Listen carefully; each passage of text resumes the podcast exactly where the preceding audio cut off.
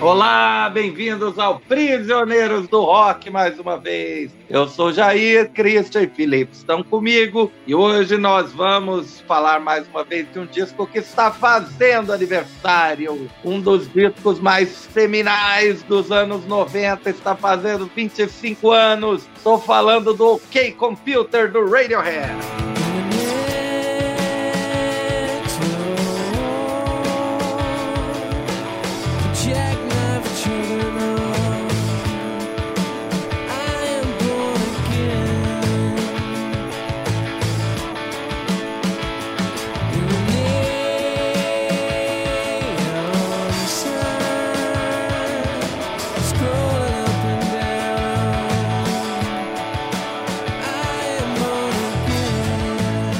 Como fã profissional residente de Radiohead, né, eu chamo Felipe para um apanhado inicial uh, sobre o, a banda e esse disco.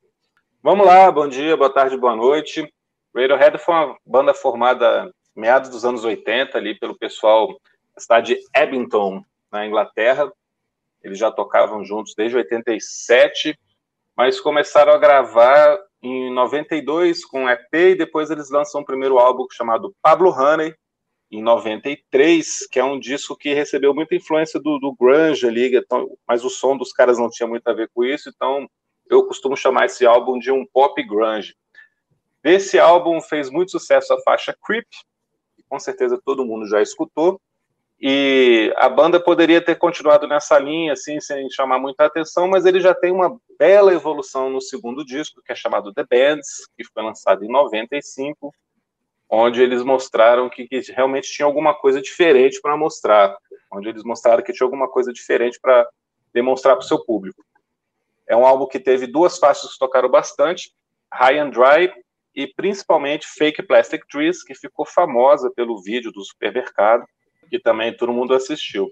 Depois ela entrou numa campanha também, né, de, de autismo, coisa parecida, não me recordo agora, não, foi utilizado. Síndrome de Down. Era bem legal o comercial, é, é, ficava falando assim, ah, o Pedrinho, é, o Pedrinho faz academia todo dia, o Joãozinho uhum. né? E aí o Pedrinho era o garoto com síndrome de Down e o Joãozinho era um garoto de de rua, alguma coisa assim. Era é, subvertia, né, a, a, expectativa. Era em preto e branco, uma propaganda bem legal, assim, ganhou um monte de prêmios. Nessas músicas já dá para sentir assim, né, o clima épico do Radiohead, né? É verdade. É, realmente, essa propaganda foi muito importante, ela fez a música estourar mesmo, junto com o belo vídeo que ela tem. E depois disso, o Radiohead estava tentando achar um novo caminho, um novo rumo, o que, que eles iriam fazer em seguida. E aí o Brian Eno convidou a banda para gravar uma música para um álbum de caridade, que chamava The Help Album, que, se eu não me engano, era para relação à Guerra da Bósnia. E aí eles gravaram a faixa Luck, de, em 95, bem hum. antes, então, das sessões de gravação do OK Computer. Depois disso, eles ainda gravaram uma música para a trilha sonora do filme Romeu e Julieta, a versão que saiu em 96, que é exatamente ex, é, Exit Music for a Film, né? Hum. Que é a música que encerra o filme, né? Oh, coincidência. é a música que toca durante os créditos, assim. É linda, né? Lindíssima. Mas ela não está no, no, na trilha sonora, no álbum da trilha sonora, porque eles resolveram que iam colocar no álbum seguinte. E aí eles entram para gravar esse disco, e tem um detalhe muito interessante que é o local de gravação do Kick Filter, que é uma hum. casa lindíssima, chamada St. Catherine's Court, oh. que fica em Somerset. Hum. É uma casa super antiga, do século XVI, muito bonita, e que tem uma acústica natural incrível, né, que ajudou muito, principalmente na, nas gravações da voz do Tom York conseguia pegar uma reverberação, assim, gravava na escada, gravava em vários locais, assim.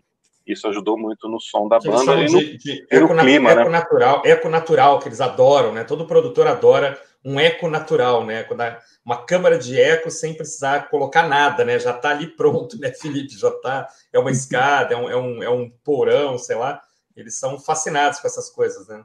Isso contribuiu para para esse eco natural e para o clima do disco como um todo, né? Isso ajudou muito o local. Geralmente, esse pessoal que vai gravar todo junto dá muita, muita merda, né? Tem muita história complicada a respeito disso, de banda que vai para um lugar assim para ficar junto gravando.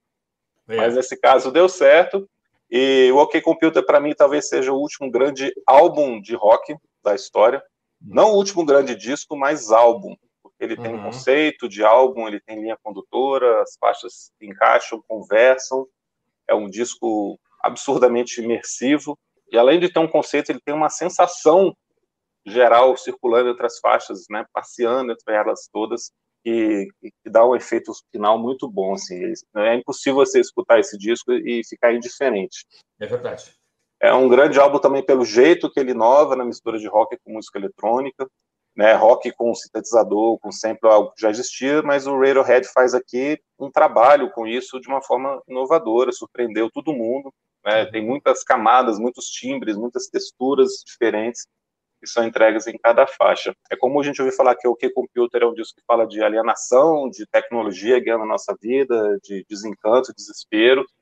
E é isso mesmo, é um disco sobre fragmentação de relacionamentos, o jeito que as pessoas se veem, um futuro distópico repleto de ansiedade causada por um mundo muito acelerado. Como eu falei, é impossível ficar indiferente, ele é um disco melancólico, angustiante, é arrepiante, nada o que computer é colorido e alegre, mas acima de tudo, ele é muito, muito bonito.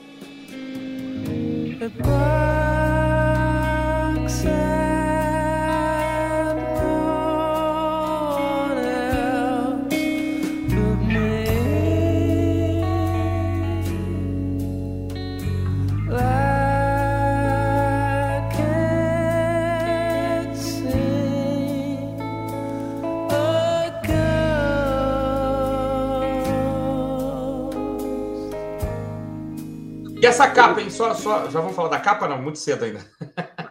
ah, podemos começar pela capa, cara. Sobre a capa, não. Eu descobri, vou até mandar aqui para vocês, é, o local onde essa foto que dá origem à capa foi tirada, né? Depois foi trabalhada como uma imagem aí. Ah, esse entroncamento aqui? Essa, esse, é, que é numa cidade. É numa cidade de Connecticut, nos Estados Unidos. Vou Olha mandar aqui para vocês verem que legal. Ver, Depois eu vou colocar isso no Instagram também. Legal, legal, legal. O cara é achou o lugar porque ele ficou hospedado num hotel e olhou assim e falou: caramba, é aqui. É. E aí ah, tem. Legal, o pessoal procurou várias imagens assim do Google, né? De satélite, tal, com, com ângulos diferentes, vida. até conseguir encaixar direitinho. Os caras conseguiram. Não, encaixou direitinho mesmo, né? Eu, eu gosto da capa, mas ela não é ela não é tão marcante assim para mim. Ela a capa do The Bands eu acho mais é, chocante assim, aquele ser né, esquisito na capa. Uhum. E a do, do Kid A, né, ela, ela tem também é, um simbolismo muito forte ali com, né, com o disco, né, com, com o som né, experimental que está ali. Então, é mostrado assim uma cadeia de montanhas geladas, né, um, um lago ou algo do tipo, né, na frente. Uh, eu acho muito bonito. Eu sempre achei essa capa meio é, difusa, mas talvez seja de, é de propósito, né? Óbvio. Ah, é provavelmente. É pra, né, é, casar com esse clima, né, que o, que o disco tem, né? Essa coisa etérea e estranha, é, e que o crítico da Rolling Stone disse na época que era ecos de Pink Floyd. Uhum. ele, ele cita Pink Floyd umas três vezes no, na, na resenha. Possível, né? É, é, é, é, possível, é possível que eles tenham, tenham, se apoiado. Se o primeiro disco vocês foram muito influenciados assim, pelo grunge, no segundo já tem até uma cara de Beatles às vezes, é, nesse terceiro tem horas que lembra realmente é, algo progressivo, é, mas indo além né, do que dava para se fazer né, nos anos 70, em termos de técnica de gravação. Como o Felipe falou, é, é um exemplo monumental de como se usar sintetizador ali para criar todas essas camadas que o, que o disco traz à, à tona. Mas eu lembro que na época, é, e até hoje, quando eu fui ouvir de novo, é um disco difícil, gente. Uhum. eu acho um disco difícil. até as músicas que são pop, é, entre aspas, né? É, que lembram mais o, o, formato canção tradicional, tipo Karma Police, até elas né, são, são estranhas. Karma Police é meio melancólica, forte, né? Dá, dá uma tristeza ao ouvir, né? Mas é muito diferente do que se fazia no Britpop de então. É, ah, não, ah, isso é inegável, inegável. É um, é, não é nada de a small step for a man, né? Tem a giant step, né? Uma evolução é, inacreditável em relação ao que né, os contemporâneos deles ali no, no Britpop, né, todo mundo que começou ali no início dos anos 90 estava fazendo. Eu acho uma já uma quebra com o que eles estavam fazendo é, e já apontando né, que ó, é, no futuro é, a coisa vai ser ainda mais esquisita. A sensação que me dá, que me deu, né, ouvindo o disco novamente, é de que, é, uau, né, esses caras realmente arriscaram aqui. Né? Nós vamos fazer um, algo realmente diferente, estranho, sombrio, é, e por incrível que pareça, vai vender bem. é maravilhoso. É uma coisa que eu, que eu me recordo quando, quando a banda apareceu foi a super exposição de Creep, né? Creep ficou, ficou chegou a ficar chato uma época, né? Assim, era muito legal, uma baita música, e assim, a, a o aparecimento dela no desenho Beavis e Butthead é talvez um dos momentos clássicos assim dos, dos cartoons adultos, né? É, um reclamando pro outro, mas essa música não acontece nada, não sei o que, não, espera um pouquinho, olha só, ela vai estourar e tal, aquela coisa dos dois moleque, né, ouvindo música, e um, um é, impaciente, outro que já tinha escutado, né, que é um negócio muito legal. Escutei. Ah, né? é que ele fala, agora vem a parte boa, a parte boa. É. Lembrei. Tem, uma coisa, tem uma, uma coisa, que era muito comum assim do Beavis e Butthead era que eles ficavam assim meio que balançando a cabeça em câmera lenta quando a música era lenta demais, né? E aí quando estourava eles faziam é, do sofá, né? Pulavam de cara no chão, era muito engraçado. E esse, aí quando termina, cara, só para terminar, quando ele termina, um vira pro outro e fala, pô, por que, que essa música não tem só a parte boa? Né? por que, que tem que saltar essa parte melancólica, né? Muito engraçado, né, cara?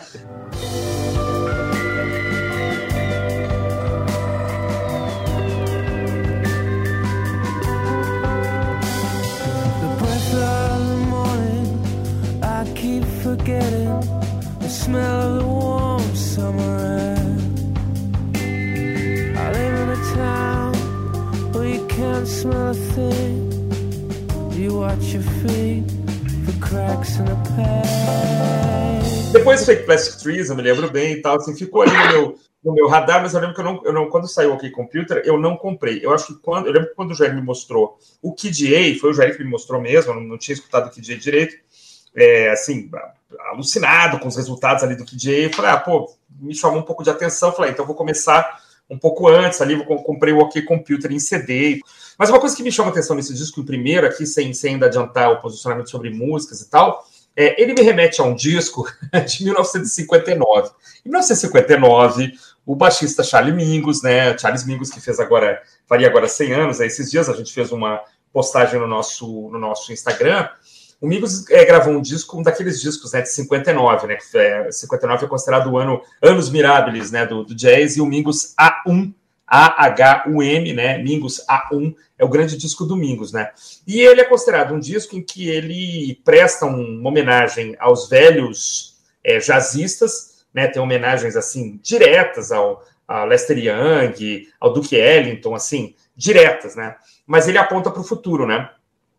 É, então, assim, eu acho que esse disco do, do, do Radiohead ele faz exatamente isso, né? A quantidade de referências, né?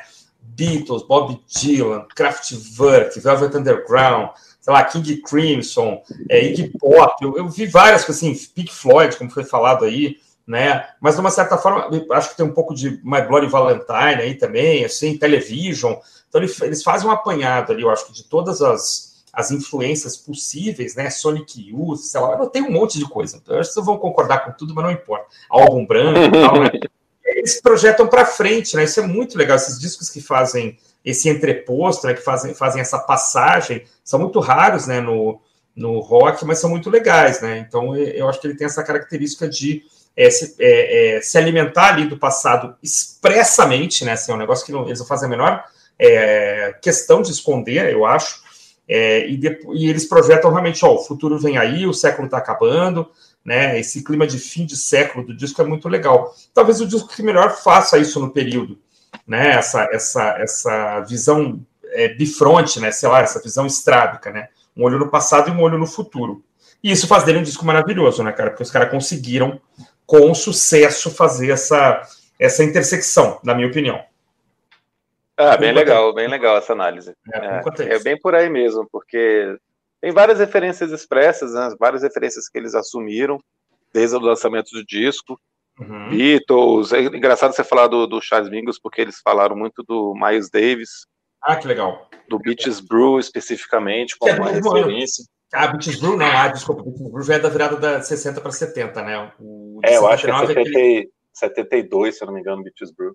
É, eu acho que é, eu acho que é 70. É por aí mesmo, é. Mas o Miles tinha gravado aquele Kind of Blue em 59, né? 59 é o disco é, também, não, esse é, também é um disco improvisado, né? É, é verdade. Ah, não sabia que eles mencionavam o. Eles não, mas mencionavam. eu, eu, mais pelo, pelo, pela ideia, assim, de. Sim, ideia geral, né? Entendi. Exatamente, é. Não, não mais uma, uma citação direta, né? Foi legal você falar como, como um conceito geral mesmo, achei bem interessante.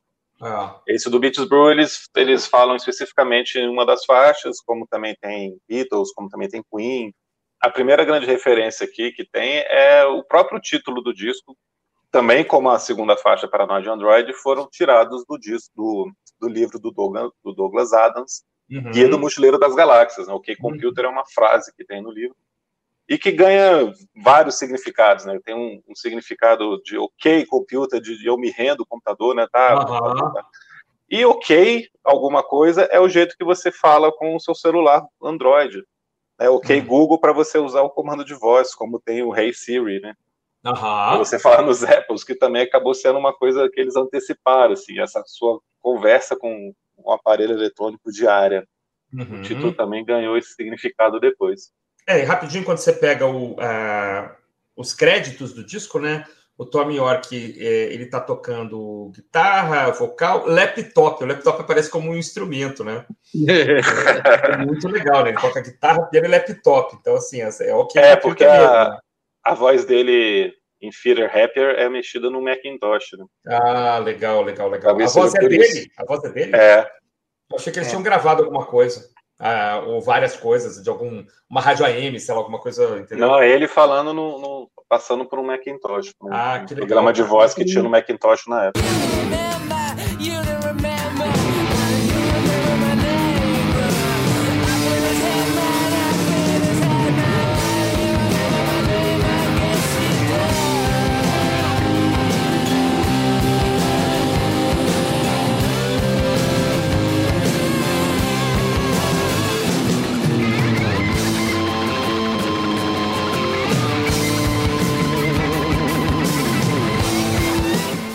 É, eles, eles mexeram, eles mexeram em pra, praticamente tudo, né?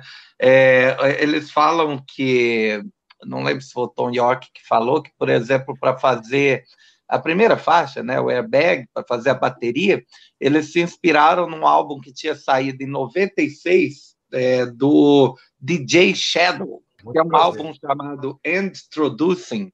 Eu já ouvi o álbum, o que é interessante dele é que é o primeiro disco assim feito só com samplers. Aí para eles fazerem a bateria, por exemplo, eles é, pegavam, botaram o fio cell aí para tocar, mas é, aí eles saíam cortando, né, a bateria uhum. ali e, e, rearranjando isso, né? É, ah, legal. Enfim, rearranjando é, a mesma coisa com a linha de baixo, né, deixando é, mais dub, criando na verdade uma música que é quase intocável, né? É intocável, uhum. intocável ao vivo, né? Uhum. É, na medida em que a, a bateria é toda recortada. Então, eh, eles levaram realmente essa experimentação aí é, eletrônica na época ao, ao limite, ao, ao, ao que dava realmente para fazer. Eles são muito inovadores. Esse disco ele é, é, acabou se tornando também um clássico por conta disso. É, quanto ele apontava é, apontava para um futuro né, é, onde haveria realmente uma dominação das máquinas, é, não, onde a produção musical já seria muito mais é, regida né, pelo, pelo uso de, de máquinas, a, além da competência do instrumentista em si. Né? É que não adianta nada também você, você botar a máquina para fazer as coisas e não ter um Sim. boas ideias por trás, né? Logicamente. É, não ter um bom produtor, né? Não, não, não ter boas ideias também. É, Agora, aqui eles estavam se autoproduzindo, né? Ou tem, tem aquele Nigel. É, é o Nigel tá junto também na mesa ali, eles estão trabalhando juntos. Trabalham juntos, né? Assim, a banda tem uma grande participação, né? Na questão do, das sonoridades, né? Dos, das, das dos, dos, sons de guitarra, né? Tem umas coisas bem ah, características, né? Esse disco não tem cara de disco de produtor. É, é. Eu acho que assim, tem a mão do cara, né? O cara é um, cara importante, né? Um produtor respeitado, né? Não, não esse, esse Nigel. Não, é, ele trabalhou com o Radiohead em outros discos.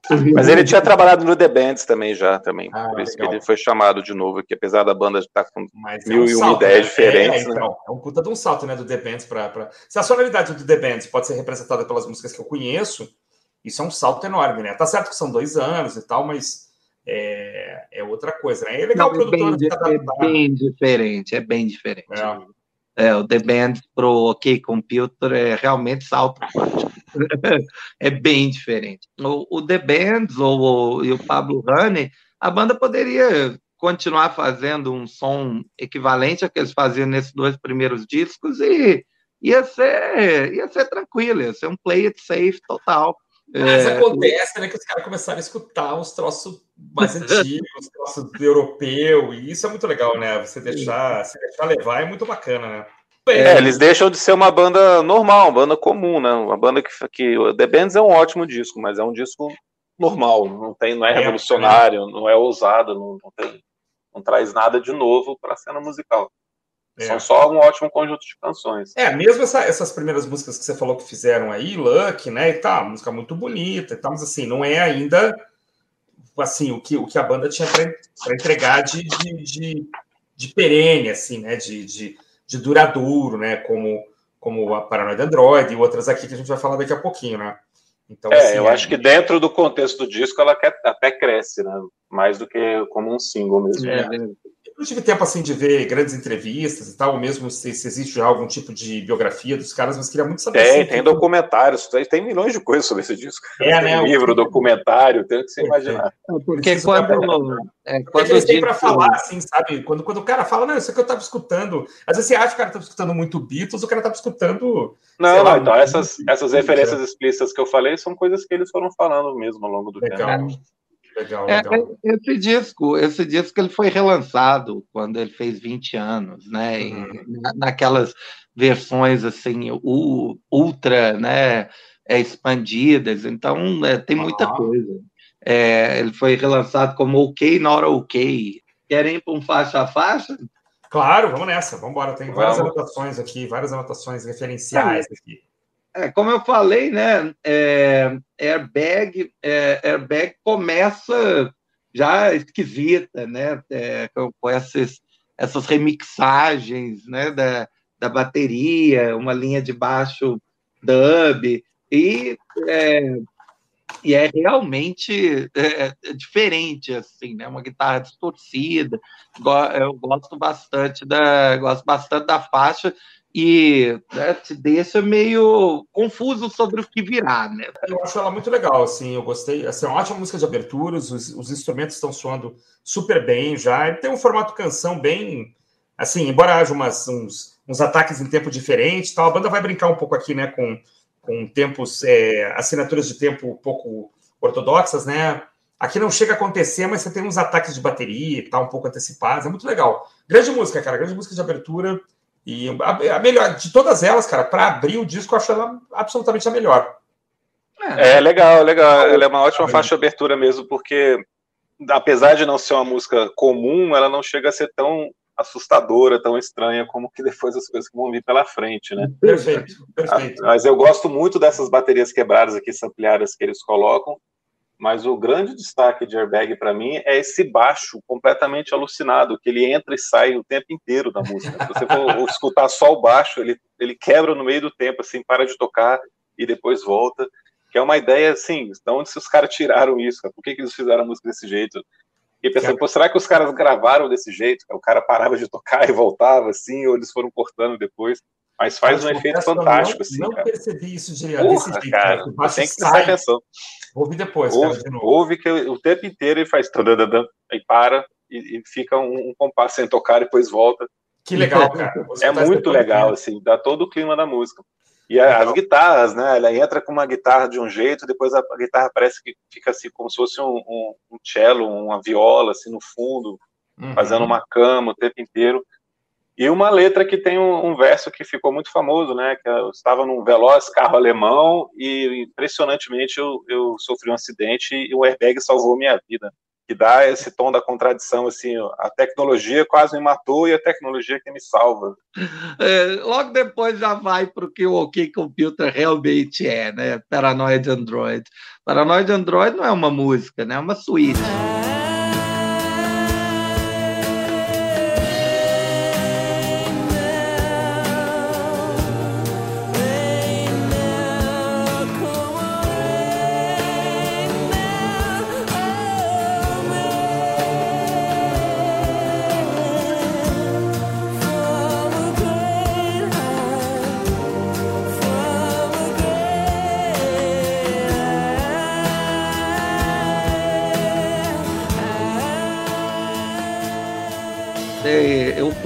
Quatro movimentos. Sim, são quatro movimentos. É, ela é claramente inspirada em duas músicas, conforme eles admitem, que é Bohemian Rhapsody, por essas mudanças grandes entre os andamentos, e uma música que eu nunca imaginaria que eles poderiam pegar como inspiração, que é Happiness is a Warm Gun, dos Beatles, do álbum branco que apesar de ter menos de três minutos, também tem vários trechos assim, também, também tem muitas mudanças. Mas é legal, o legal de Happiness é que assim, os, movi os movimentos são muito desligados um do outro, né, cara? Ela começa muito lenta, de repente ela vira um negócio um pouco mais pesado, vira um baladão no final, né? É muito interessante, né? Então, Paraná de Andrade combina muito com essas duas, né? Porque combina, ela tem essa mesma estrutura de, de começar lentinha, de repente ela dá uma aceleradinha, depois acelera muito, depois cai de novo. É, e nesse é, ponto o... parece um pouquinho com o Bohemian Rhapsody também, né? Que acelera muito depois Demais. Cai de novo, né? Mas é, apesar o... que o Paraná de Android termina na acelerada, né? Mas é essa, verdade. essa variação muito grande. E a coisa também da parte rápida ser muito guitarreira, né? É verdade. O Bohemian Rhapsody também. É verdade. O crítico da Rolling Stone falou na época que a estrutura melódica era parecida com King Crimson. Né, ah, sim, conta, senhor. sim, senhor. É, por senhor. conta de dissonância, é, corais, né? Cara, o que eu queria falar sobre Paranoid Android, assim, para além das referências ao Douglas Adams, né, ao Marvin lá, né, que é o, que é o robozão paranoico, né?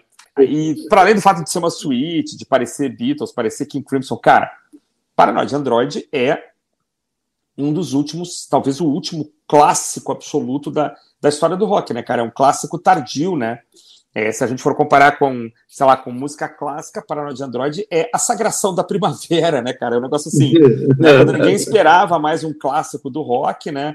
Você tem uma música que está tranquilamente, assim, sem um ponto abaixo ao lado de Bohemian Rhapsody, ao lado de Starway to Heaven. Na minha opinião, é, o, o, Radiohead conseguiu fazer um, uma música larger than life, assim, né? Realmente é eu acho, eu escutei ela demais. Eu tive problemas para escutar no primeiro dia que eu fui reescutar esse disco para escutar as outras músicas, cara, porque eu não saía de Paranoia de Android. O videoclipe é maravilhoso, a música é maravilhosa, as, as mudanças de tempo, cara, no, no segundo movimento, né? Em que ela sai de um, sai de um 4x4 para um, um 7x8. É muito bom, cara. O solo que parece que vai sair errado, mas sai certo. Né? A voz do Tony York tá sensacional, cara. Ele vai de uma, de uma, de uma, de uma diva para um, um cantor de hard rock em 30 segundos, né, cara, e volta, e aqueles corais no meio que parece um melotron, mas provavelmente, provavelmente não é um melotron, né, deve ter sido gravado de forma orgânica, e depois eu li em algum lugar também que a música era gigantesca, né, e que teve um dedo enorme do produtor aqui né, de pegar a música que estava num, toda num, num, num, numa mesa de 24 pistas e dizer, pô, dá um tempo aqui, deixa eu montar um negócio, ver se vocês gostam e tal. Ele teria montado lá uma versão direto da mesa é, e a banda teria aprovado. Eu não sei se é verdade, não sei se isso é, se isso é certo, mas eu li isso em algum lugar. É, cara, é um clássico absoluto, cara. É um, é um, é um Picasso, é um, é um Polo, que é um clássico tardio. E isso uhum. ninguém nunca vai tirar da banda, é só uma música pra gente falar dela daqui a assim, junto com com Time, sei lá, junto com, com os grandes clássicos do rock, cara. Não, não sei se houve outro. Mas assim, a ousadia, né, cara, a coragem de se você se jogar aqui nessa nessas coisas aqui que Paranoid Android faz é, é demais, cara. E de fato a menção aqui de Crimson é mais do que apropriada, não só nesta faixa, em outras também. Só que aí são King Crimsons diferentes. Paranoid Android é um, é um King Crimson a lá Laxtongs e Nespic, né? Quando chegar na outra faixa que me lembra também King Crimson, eu volto a falar de, do, do, do Robert Fripp e seus amigos. Não, muito legal o que você falou, cara. Eu concordo com você. É um, um épico mesmo, uma, uma coisa inacreditável, vai ficar para a história. Ela é muito bem construída, né? Essas é. guitarras aqui que entram no meio, pô, lembra Pixies também, né? Pelo jeito que ele toca. Uhum. Ele tá cantando pra cacete, cara. Yes. Uma letra que aparentemente não faz muito sentido, mas pô, depois dentro desse contextual você vai vendo assim que uma pessoa irritada com alguma coisa está acontecendo e reclamando do que está cercando, né? Uhum. E querendo ficar em paz. E a mudança que tem depois quando entra aquele coro, que eu acho que é melotron mesmo, que depois você falou, é, cara. não são vozes, não, não, é um coro de igreja, parece que são os monges cantando assim, tá? mas eu acho que é no é. melotron mesmo, né? É, pode ser Que faz todo um sentido, pouco. né? Porque o Melotron é muito isso, né? É muito essa coisa de. de é, um, é, uma, é uma pré-gravação, né? Que você vai tocando é no teclado, né? É verdade, é verdade. É um pré-sintetizador, é um sintetizador, um sintetizador que não é eletrônico, não Melotron. Aí entra aquela parte lá que, que os fãs chamam de. Agora entra os down, né? Que ele fica falando down, rain down várias vezes. Cara, é muito bonito, cara. É muito bonito, ah. é muito arrepiante. Bicho. Eu tava até assistindo um, um, show deles em Glastonbury de 2003, assim, cara, ele, ele canta de um jeito assim, cara, eu acho que ele vai chorar. Cara. Entrega completa. Essa entrega dele no, durante o álbum inteiro é uma coisa muito forte, assim, muito intensa, né? É. E o jeito que ele termina a música também, o pânico, o vômito, Deus ama as suas crianças, que ele fala com uma coisa meio raivosa, meio irônica, assim, porra, uhum. sensacional. Uma dramaticidade que, que a gente não via mais, né, cara? Assim, tava, era tudo muito tranquilo. Assim, claro, é, Cobain, né, tem essa coisa emocional, né, o Ed Vedder, claro, os caras né, cantam de, uma, de um jeito emocional, mas assim, é que ele tem essa voz, né, cara, ele tem essa coisa meio, meio John Anderson, meio, meio, né, uma voz assim comum, né, cara, e ele, e ele usa muito bem, né, ele isso, usa é muito bem. É, isso é muito legal. Isso é isso dá um traço distintivo, né? Tá todo mundo cantando de forma muito forte, né?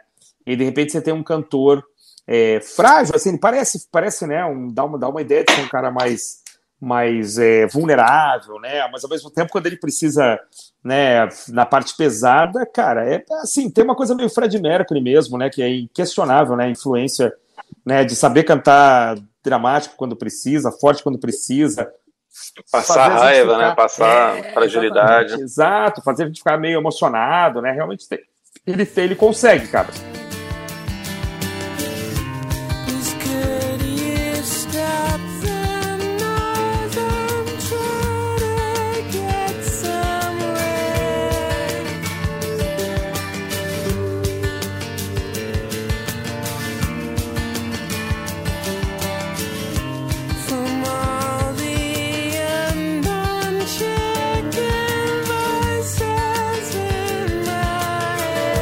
Paranoid Android acaba que resume o disco, né? Você tem todos os climas do disco, estão aqui nesses seis minutos e meio, nessas várias mudanças de, de andamento aqui. O disco inteiro está resumido aqui nesse, nessa única música. Então, talvez por isso mesmo tenha sido o primeiro single e falou: Ó, oh, é isso aqui, cara. Tudo que você vai encontrar no disco já está aqui. Exatamente, exatamente. É um, a mostra do, do, do álbum inteiro. É, e depois de Paranoid Android, o disco poderia acabar aí e já teria virado um clássico, mas é, ainda tem dez faixas pela frente e a variedade sonora é, continua, né? É, é o Felipe falou né, logo no início que eles tinham uma influência, né, do Beatles Brew, né, do jazz rock que o Miles Davis fazia, né, uhum. é, lá no fim dos anos 60, início dos anos 70. Isso aparece totalmente em Subterranean Homesick Alien, né, cujo título também é claramente uma referência a Bob Dylan. Cara, realmente, nessa, nessa faixa é onde tem esse clima de Beatles Brew, assim, que eles, eles reconhecem e fica muito legal nessa brincadeira das guitarras que eles fazem. É, eu gosto muito do, do, título dessa música ser claramente uma homenagem a Subterranean Homesick Blues, né? E numa letra onde você está falando de abdução, né? De um cara sendo abduzido, falando como seria e dizendo que ele voltaria para a Terra e ninguém ia acreditar nele e tal. Muito, muito bom ela vir logo depois de, de Paranoia de Android também. Eu acho que a, a montagem do disco é muito boa, né? Então ela é a música para vir depois de Paranoia de Android, me parece que é essa mesmo, assim, porque ela, ela mantém assim é, é, o, o clima, né, um pouco mais, ainda um pouco para cima, né? Claro, depois vai cair um bocado, assim, mas ela ainda mantém. E a voz dele aqui tá me lembrando muito, muito a voz do Bono Vox, cara. Me lembra ah, demais, demais no refrão, sobretudo, né? Ele canta o quê? Up, uptight? Upside? Uptight, é. Uptight, uptight, né? Cara, esse uptight dele é Bono Vox até a raiz do cabelo, cara.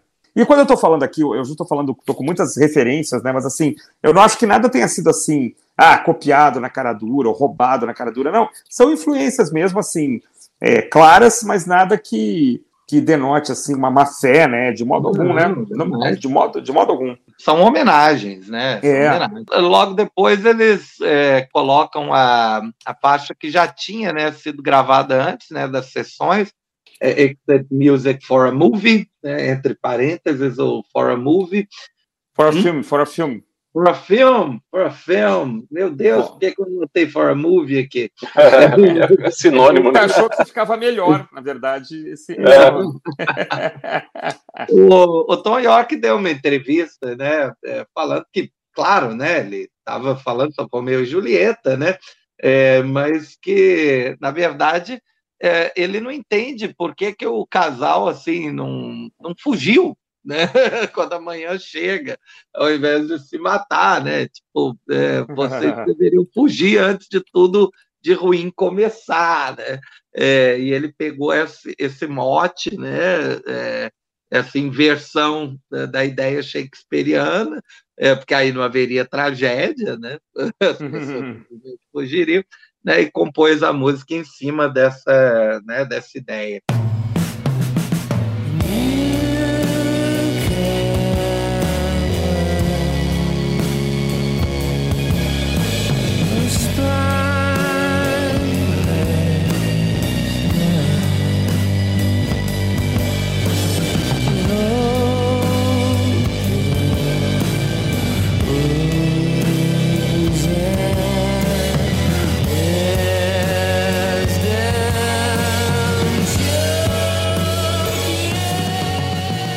Bem sombria essa faixa. Ah, eu acho ela muito bonita, cara. Acho uma balada bonita, de, uma, de, uma, beleza, a forma como ele está cantando e a forma como, é, como ela se desenha também. Né? É, às vezes parece que ele vai para um outro. Ele, ele, ele, teria que ir para um outro. Essa coisa da, da, da, resolução da música, né? Ele teria que ir para um, um outro acorde para resolver, mas acho que ele demora também. É, não sei, tem umas quartas aí, né?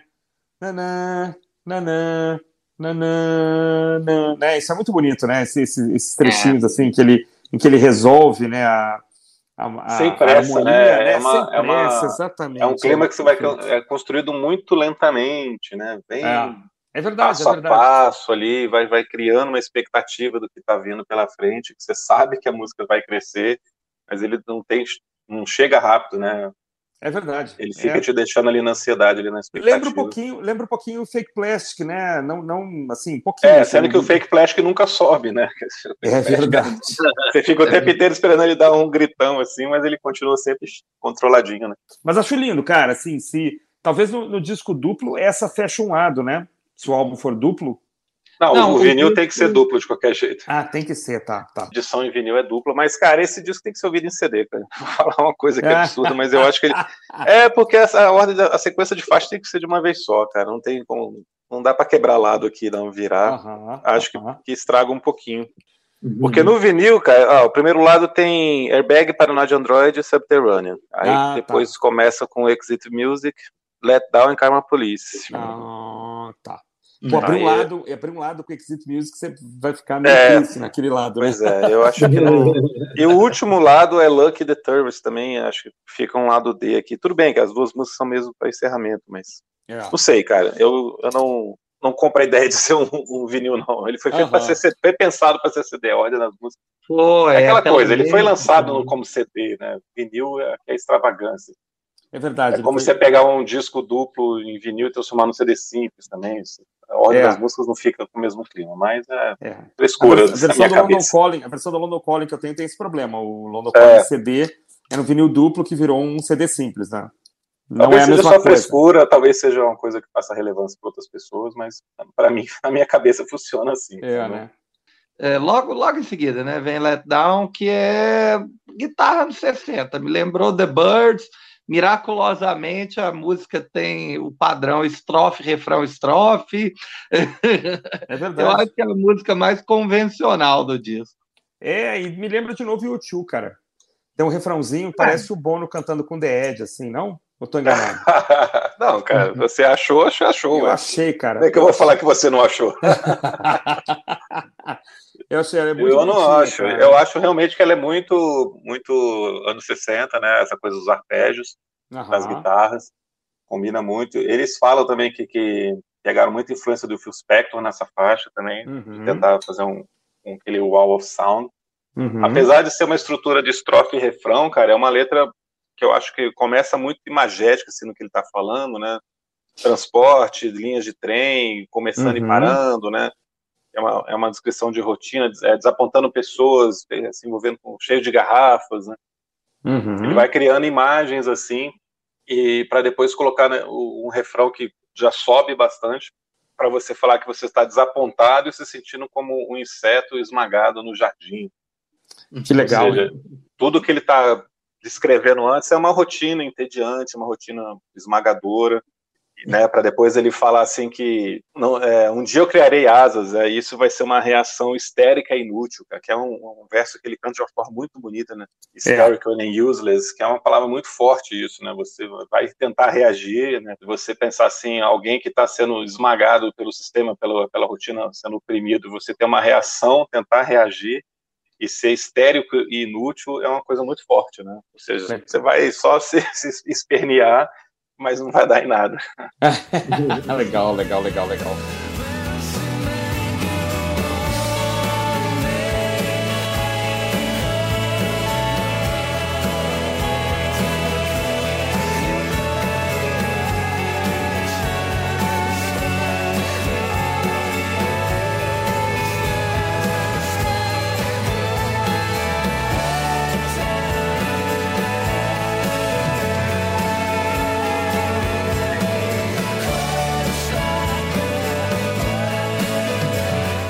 É, é uma música muito bonita, cara. Assim, da, da, assim a, a, talvez a mais é, comum do disco, né? Talvez. É, de formato canção mesmo, né? É, a formato canção, exatamente. É. Exatamente.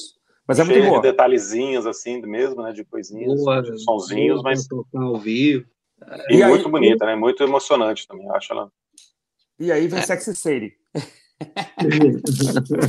Ou digo, Karma Police, né? Vem que Karma é... Police, que é Beatles encontra Pink Floyd. cada, cada letra, a letra é muito maluca, né? Ele fala de homens zumbindo como uma geladeira, é, garotas com penteados de Hitler, né? Dá uma, dá uma sensação assim de algo lá é, 1984. Ah, legal. Quando você lê a, a letra. Parece que era uma, uma piadinha interna da banda, assim, é, Karma Police, era algo tipo quando alguém fazia alguma uma merda e o outro falava ah, a polícia do karma vai vir te pegar, alguma coisa assim. É, era uma piadinha interna, mas a letra não fica na piadinha interna. É, hum. Virou é, essa essa tocou bastante, né? Acho que foi a primeira que eu conheci do, do disco. É, espanta até hoje uma música dessas ter tocado em rádio, tocou em rádio mesmo, né? É, e na época o que impressionou assim, o crítico da New Music Express é que ela tocava até em rádio dedicada a rock progressivo. Olha que legal. Ela me lembra muito Sexy Sadie. Ele, ele tem esse, esse. Ouve depois, já tem esse pianinho, ele canta é, Sexy Sadie, What have you done? You made a fool for everyone. Aí faz. Dan, dan, dan, dan, dan, dan, dan, dan, Essa, esse pianinho é, em uhum. cascata, né? É igualzinho. Assim, não é igualzinho, não. Na verdade, não é igual, mas ele, ele, eles pegaram a mesma ideia. Ele fala. É, De progressão, né? Né? Mais ou menos parecido com o Sexy Sadie, né? Acho que é isso que eu achei né? parecido com Strawberry Fields Forever. É, tem um pouquinho também, mas se tu, se tu pegar o é. para escutar Sexy City, vai destampar só, só o tampo da cabeça, cara, porque realmente é pegar a mesma, a mesma ideia. É uma música obscura do, do álbum branco, ela quase não é lembrada, assim. Mas ela, além de ser maravilhosa, eles usaram como influência. Aqui sim, talvez a, a um momento assim, se é um momento assim, tá, agora a gente vai pegar um negocinho que a gente gosta, acha lindo, né? E usou mesmo, tá, tá aí, né? Tem uma nota diferente e tal, mas é, a vibe é a mesma, né? E é uma música maravilhosa, né, cara? Eu acho essa música absolutamente sensacional. E eu o videoclipe, né? Tinha uma coisa meio, meio. Nossa, esse vídeo é assustador. É assustador, né, cara? Tem muito a ver com o clima da música, que é o, o cara sendo perseguido pelo, por um automóvel, né? Em baixíssima velocidade, né?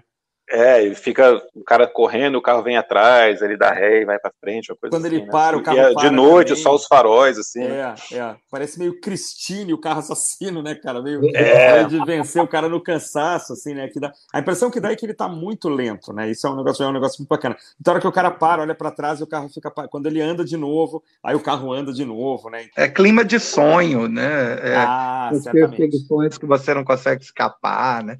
É, é... de pesadelo, né? Cara, é uma letra também que eu acho muito assustadora, cara. Eu acho a parte que ele fala do, da menina com cabelo de Hitler uma, uma coisa assustadora, assim, porque sempre me deu a impressão de né, a polícia do karma estar atrás de uma garota que tem um cabelo curto, né? Como se a menina fosse lésbica. Ah. E, e ela estarem causando náuseas. E isso que você ganha quando se mete com a gente, depois ele fala. E o final, quando ele também, que ele cresce assim, bastante, quando ele está cantando aqui, For a Minute There, I Lost Myself, que eu também acho um verso muito forte, muito poderoso, né? Só uhum. por um uhum. minuto eu me perdi. Né? Uhum. Né? Tipo, só precisa de um minuto para você ferrar sua vida ou fazer uma besteira. Ah, legal. Se meter em confusão, uhum. né? É legal. muito legal também. Eu gosto demais, cara. Como essas letras são todas de, de, mensagens assim, não são coisas muito explícitas, mas são coisas, são frases muito fortes. This is what you get.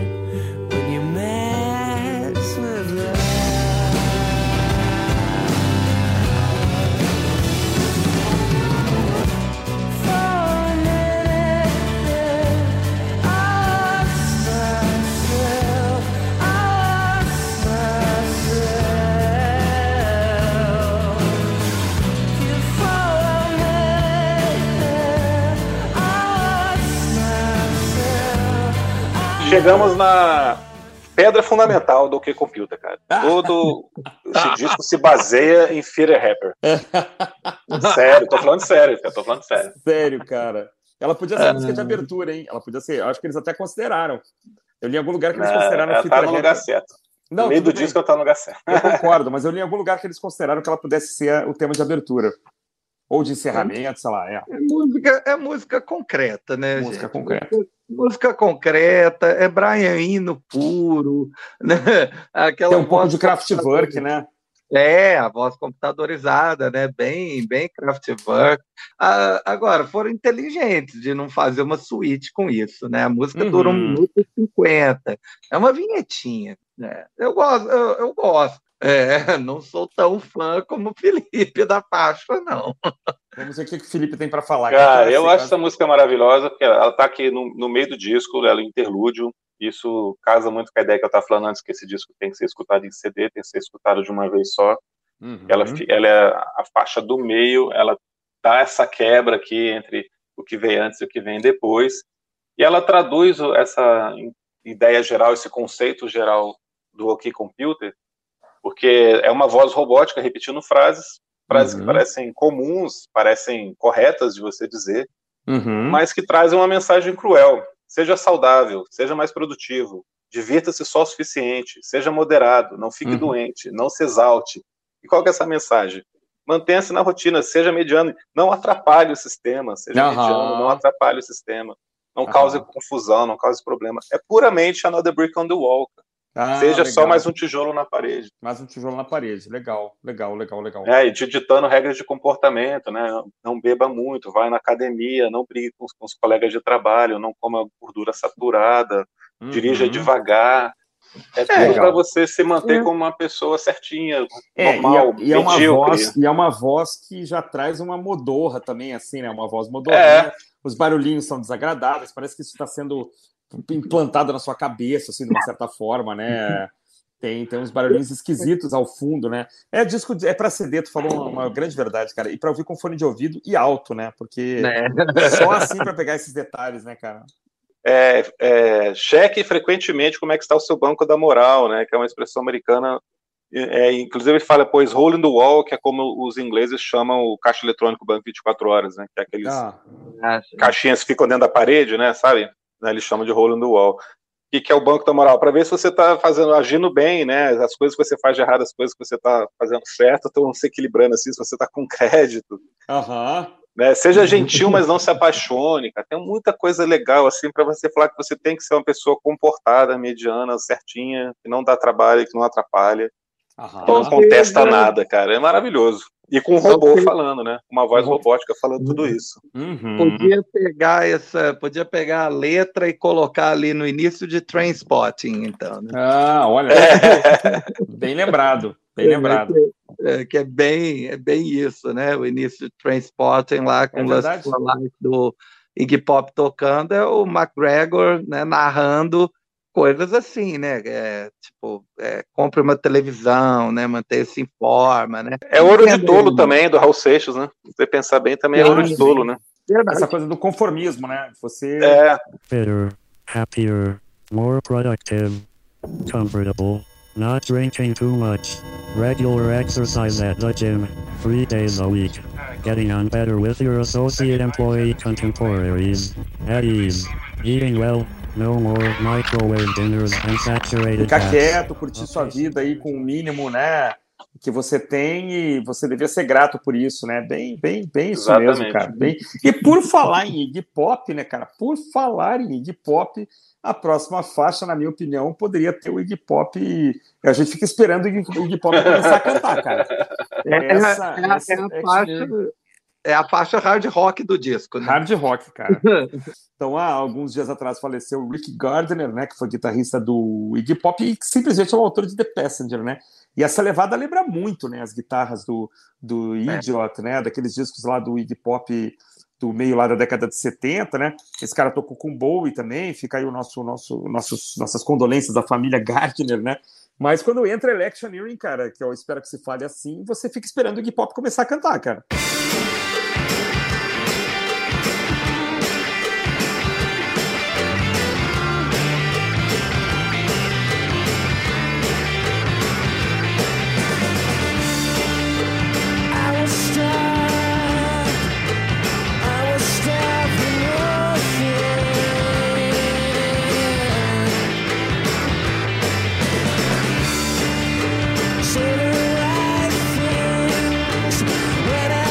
é muito legal, é muito década de 70, muito garagem, né? Muito Iggy Pop, cara. Essa música é uma das melhores. É, vai ser uma daquelas que vai ficar meio esquecida, né? Ela é, é uma coisa rara, assim, na carreira do, do Radiohead, porque ela é explicitamente política, né? Ela, os caras leram o Noam Chomsky, é, é. leram o livro lá, que é Manufacturing Consent, né? É, é, que do Noam Chomsky e o York colocou lá na letra, né? Então a, a música é explicitamente política e é, mas ela é diferente do resto, né? É é, não é que não combina, ela tá, tá ali, tá adequada, tá, tá tudo ok. É, como é um disco que parece lidar com né, dramas mais intimistas, né? Algo assim tão né, out there, né, é, choca um pouco. Mas é muito, mas é bom, né? Bom justamente para quebrar do, do clima de Peter Happier. Electioneer tinha que estar tá aqui mesmo, né? Electioneer tinha que vir depois de Peter Happier, né? Uma música é. que fala de todo de, de conformismo e depois vem com uma tanto uma crítica política quanto uma música mais pesada, com muita guitarra, né? A música é realmente raivosa do disco aqui e que vem depois de uma que fala de conformismo, né? De é. acomodação, é. para você questionar o que, que os políticos te falam, que só te falam as coisas quando querem voto e tal. É, é. é. até uma letra explicitamente, assim, até óbvia mesmo, mas que funciona pela, pelo clima que é montado aqui com as guitarras, pela é. energia toda da música. É verdade. E aí, como já falou, fica tudo esquisito de novo, né? Fica, Climbing Up the Walls. É, eles têm uma sessão de cordas é, no clímax, né? Que é, é, que é atonal, é estranho, é extremamente estranho. É, eu li que eles se inspiraram num compositor moderno é, com um nome impronunciável, eu acho que é Christoph Penderecki. Penderecki, é o Penderecki. É. Penderecki é muito, muito mencionado junto com o pessoal do, do Rock no Opposition aí, Penderecki, Bela Bartok. Esses caras são frequentemente hum. lembrados aí pelo, por aquela linha de, de rock progressivo que não se baseia na, na música barroca, né? Sim se baseia na música mais moderna, Stravinsky e outros aí, né? Então. É, tem, tem inclusive fãs que dizem que essa que é a pedra fundamental do, do OK Computer. Olha aí, eu discordo, eu discordo. Mas essa, é uma, essa é uma faixa que também tem, tem, tem tudo que o disco né, traz, né? Um clima estranho, é, letra, letra enigmática, é, mudanças de andamento, a coisa toda. Eu acho que é a única que é meio mais ou menos, cara. A única que não. Embora tenha esse final quase meio épico, aí, meio, né, meio, meio My Bloody Valentine, assim, né? Mas é a, é a única que eu acho mais ou menos, cara. A única mesmo, provavelmente. É The Tourist também, as duas, na verdade. Eu vou entregar logo. As duas que eu não gosto são essa e The Tourist. Para mim são as 9.9 aí do, do disco, cara. Ah, tá bom, cara. 9.9 a gente não precisa perder a amizade é. por causa disso. Mas eu acho que as duas têm essa coisa do, do finalzão mais épico, né? Com parede de som e meio, meio né, My Bloody Valentine, como eu falei, mas é, eu acho que Climbing Up the Wall demora muito, muito para chegar nesse ponto, na minha opinião. The Tourist já, já, já chega mais rápido, né? Acho que ela é até um pouco menor. Mas Climbing Up the Wall não não, na verdade, é, na verdade é o contrário, mas é eu mesmo, entendi, entendi, o que você quis dizer, né? É. O, o, jeito que ela é conduzida, o arranjo. Estruturada, é exatamente. Dá essa, dá essa sensação mesmo. Você gosta, cara? Cara, eu, cara eu, eu gosto bastante também. Eu acho que é uma música realmente assustadora no clima que ela passa. Ela uhum. tem uma letra sobre pesadelo de várias formas, assim, é muito de paranoia, de medo, de perseguição. Uhum. E eu acho que a, a, os arranjos, a harmonia toda combina com isso. Né? O próprio o título da música, Subindo pelas Paredes, o, o jeito que ele canta o refrão também, é tudo muito tenebroso, assustador, de pesadelo, e o clima da música te conduz para isso mesmo e para o jeito que ela termina. Uhum. Funciona muito bem, mas é claro, na música você vai acordar e falar, hoje eu quero escutar Climb Up the Walls, não é? é, não. Quer dizer, pode até ser, mas, poxa, por, favor, né, procure ajuda com os amigos aí. É, Talvez é. você esteja precisando conversar com alguém, assim, porque não é um, uma coisa muito comum, normal, assim, mesmo para você querer escutar todo dia. É uma uhum. coisa de desesperador em alguns momentos dessa música, assim. passa, né? Mas eu é, gosto. É, mas...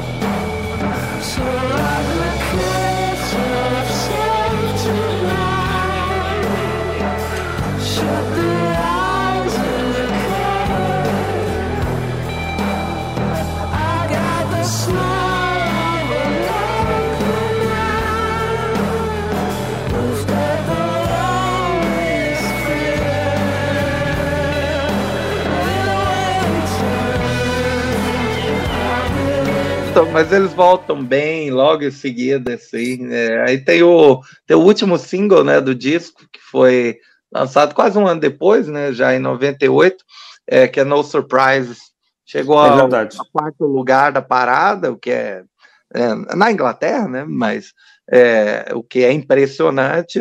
É uma faixa não exatamente comercial, né, e é, mas que né, também não é tão soturna né, como Climbing Up the Wall. Eu gosto muito dela. É, se não me engano, ela, eu não consegui confirmar, não, mas é o clipe que ele quase morre. É, é o clipe, é o clipe, é o clipe. Né? Que ele reclamou mesmo que deixaram ele em situação de risco de vida. é, porque ele, ele tinha que ficar segurando o ar por uns X segundos lá, né? Pra poder a música terminar. E às vezes ele não conseguia, aí tinha que fazer tudo de novo. Aí, porra, o cara, sei lá, deve ter engolido água. Deve... É, Realmente ele, tá, ele tá ali sendo afogado dentro de um, capacete. Do capacete. Você vê quando, quando o clipe dá certo, né? Deve ter sido, sei lá, que take que foi, né? O é. cara tá muito agoniado, cara. Ele tá realmente sem ar, né? Não, não tem nenhum efeito ali, não. O cara tá realmente ali. Pô, e era fácil. A água subindo. Era fácil de fazer, cara. Eu acho que é mais. É, mas é o Tom York, né, cara? Você acha que o Tom York ia querer fazer um negócio? Não, não, não. Ele tem que estar tá com aquela cara de desespero ali, bicho. É aquele olho baixo, né? Eu lembro quando eu vi é. a primeira vez, cara, eu falei, não, não, não, não, isso aqui tem truque, isso aqui, pô, muito bem feito, parabéns. Aí eu li em algum lugar que o, que, o, que realmente foi de verdade. O mesmo susto que eu tomei quando eu descobri que a capa do You Sure Here, do Pink Floyd, botaram fogo no cara mesmo, né? É, assim, mesmo eu falei, cara, pra que isso, cara? Tem efeito especial, pra que fazer um negócio desse, né? Mas é, é, o último é o último clássico do disco, né? Assim, dos, das músicas que ficaram mais, mais conhecidas, né? No Surprises é a última que, que acho que deve ter é. virado single, né? E tal, né? É, Lucky também virou single, mas assim, No Surprises tá na, na entre as, que realmente ficaram mais conhecidos até por quem não prestou muita atenção no disco, né? O começo de No Surprises, se você pegar Would It Be Nice do Pet Sounds e colocar um pouquinho mais lenta, você vai ver que é muito parecido também. Ah, que legal, cara. Então, é. Não, assim, não que é o mesmo jeito, mas a, a, a melodia que está sendo feita ali entendi, é muito parecida. Entendi. Não, não, me, não, me, não me chamou atenção isso na hora, não, mas realmente eu vou, Cara, eu acho que é a música mais bonita do disco, assim, durante muito tempo sempre foi a minha preferida. Ah. Agora eu fiquei até em dúvida ouvindo de novo, mas eu acho essa música uma letra maravilhosa, um arranjo maravilhoso. Eu toda vez que eu escuto o final eu, eu fico arrepiado até hoje, assim. Uhum. O jeito que ele sobe. É, o jeito que ele tá cantando, é, é, um vocal fantástico, né, cara? É que é. quando ele volta para o Such a Pretty House, Such a Pretty Garden, assim, e tem uma segunda voz falando Let Me Out of Here é de hum, arrepiar. Legal, e legal. Com uma legal. letra muito legal, que novamente é que ele está falando, né, de, de, alguém que está acomodado, alguém que está numa rotina massacrante, né, e não só com o trabalho, mas com tudo, vida pessoal, relação com o governo. Uhum. Né, um coração cheio como um aterro, um trabalho que te mata lentamente, feridas que não cicatrizam, né, derrube o governo porque ele não fala por nós. muito bom, muito atual. E aí, para chegar no refrão e falar, mas eu quero uma vida tranquila, sem alarmes e sem surpresas, né? Silêncio, eu quero ficar em paz, eu não quero surpresas nem boas nem ruins, não quero novidade alguma, eu só quero a tranquilidade, a acomodação, a rotina mesmo. Legal, Alguém que já está entregue ali, que já está realmente conformado. Legal, legal, legal. Certamente a, a ordem dos, dos, das faixas aí tem essa é coisa pensada, né? Porque num certo momento se fala em não, não se deixar levar e daqui a pouco você está alienado já, né? É. Eu vou te dizer, o Tom York não foi para as mesmas festas que o pessoal do Primal Scream. certamente. certamente. É, as, as, letras desse disco são muito angustiantes mesmo, né? É, verdade. É, muita angústia, velho, muito sofrimento. É, é, é... Jair, rapidinho, Paranoia de Android, hum. se não me engano, se eu li direito, é um negócio que meio que aconteceu com ele, né? Ele estava num é. bar e foi, teria sido cercado de pessoas, ficou, ficou perto de uma discussão entre pessoas que estavam um pouco raivosas e tal. Realmente não é, não é a mesma festa do, do, do Primal Screen, não, com certeza. Do Primal Screen, não. É Lucky que você acha que parece King Crimson? Cara, Lucky, dependendo do dia e da hora que eu escuto, ela, ela me dá sensações distintas, assim. Acho que às vezes parece um pouco realmente é, King Crimson, pela integração das guitarras, minutos antes da gente começar, eu escutei de novo, me, me lembrou Sunday Morning do Velvet Underground. É, ah, do é, do Velvet, é do Velvet. Sabe, tem, é uma música que me, me, me passa impressões distintas cada vez que eu ouço, né? É, não sei, o final me, me lembrou um pouco Television, eu não sei, muito difícil, cara. Realmente tá, tem muita coisa embutida em Luck. Acho uma bela faixa, o disco podia terminar tranquilamente com Luck, cara. Não precisava ir adiante, já tinha tempo para acabar né? Eu não consigo gostar de The Tourist. Então, Lucky tem um pouco assim, cara, sabe? O King Crimson teve um filho com television, que foi criado pelo, pelo Velvet Underground, as guitarras estão aí incríveis, né, cara? A integração das guitarras.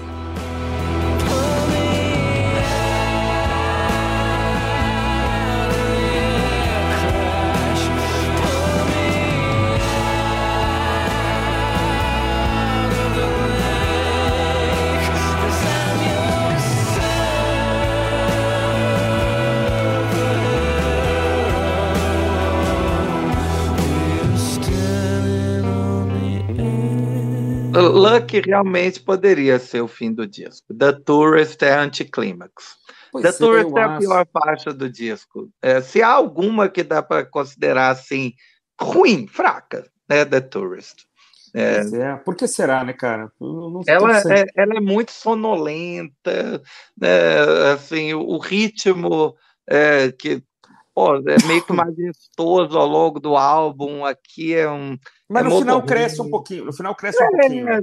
Mas, é, né, aí, aí você, sei lá, também, né, né, os caras tiveram a sua razão para colocar a faixa ali, né? Então, respeito a decisão. Eu... Mas realmente não, não é. O, não... o Felipe vai nos convencer que a gente está errado, mas eu, eu, eu queria saber por onde que ele não, vai. Primeiro falar, primeiro falar que eu acho que as guitarras de, de Lucky lembram mesmo o Pink Floyd. Velvet não te passa um, um Sunday Morning pela cabeça, não? Passa, passa, cara. É mas longe, passa longe, passa longe. É, não, agora que você falou, eu, eu concordo, mas eu não tinha me pego, essa ideia não tinha passado na minha cabeça ainda não. Uhum. Não tinha me, me, atentado a isso não. E eu acho legal que, apesar dela ter sido feita dois anos antes, ela, como a gente falou no comecinho, ela entra aqui de uma forma completamente encaixadinha aqui, perfeita, né? Não parece que não, não é das mesmas sessões. Sem dúvida. Agora, vocês não gostam de Tourist, cara, mas ela tá no lugar certo que ela tem que estar. Tá. Ela tá para terminar o álbum, é uma música, ela é uma música do Johnny Greenwood e com uma letra para você, pô, levar a vida mais leve, cara, né? Deixa de fazer tudo tão rápido. A, a, ideia da letra é essa e a música também tem esse clima por causa disso, cara. Uhum. Pra você terminar o disco mesmo. Agora desacelera, né? Sai dessa angústia toda que a gente passou. É, respira aí, toma água, vai olhar lá o sol se pondo, vai dar uma caminhadinha no jardim, vai devagar. É, mas, para, parafraseando Darth Vader, it's too late to me. Você já está envolvido já, né? É, mas eu acho que ela, ela, se despede muito, o disco se despede muito bem com essa música. É uma música contra a ansiedade que é passada o tempo inteiro, né? O refrão falando de slowdown. Então, ela está aqui para terminar muito bem mesmo e você tentar se desligar e levar a vida depois, assim. Olha aí. Uma boa. Que coisa, é, né, cara? Ela é, ela é, mais fraca mesmo, mas assim, tá certo, o Felipe tem razão, ela pode ser, pode ter sido essa intenção, né, de, de uma, um, uma volta ao, ao, ao, normal, né, de repente, a um... É, de dar essa desligada. É, a, é, o epílogo de perfeição da Legião Urbana, né? É. Agora é. que eu deprimi vocês, né? é. Nossa história está recém começando. Vamos... É, por aí, cara. Imagina se você termina com uma música. Imagina é. se você termina com, com Climb Up the Walls ou Exit Music aqui, cara. Ah, podia colocar Exit Music, né? Coloca no final. Pô, você sairia mais deprimido que você começou o disco.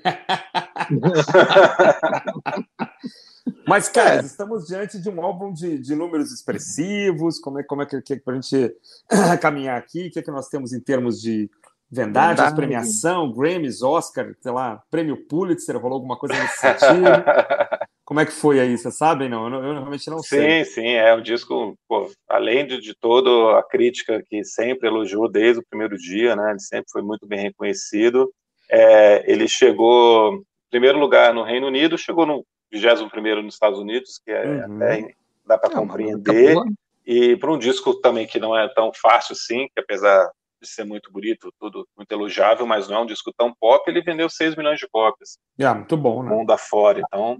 E colocou a banda num, num nível, assim, de, de respeito, de influência gigantesco, né? Você tem várias bandas que nasceram por causa do OK Computer.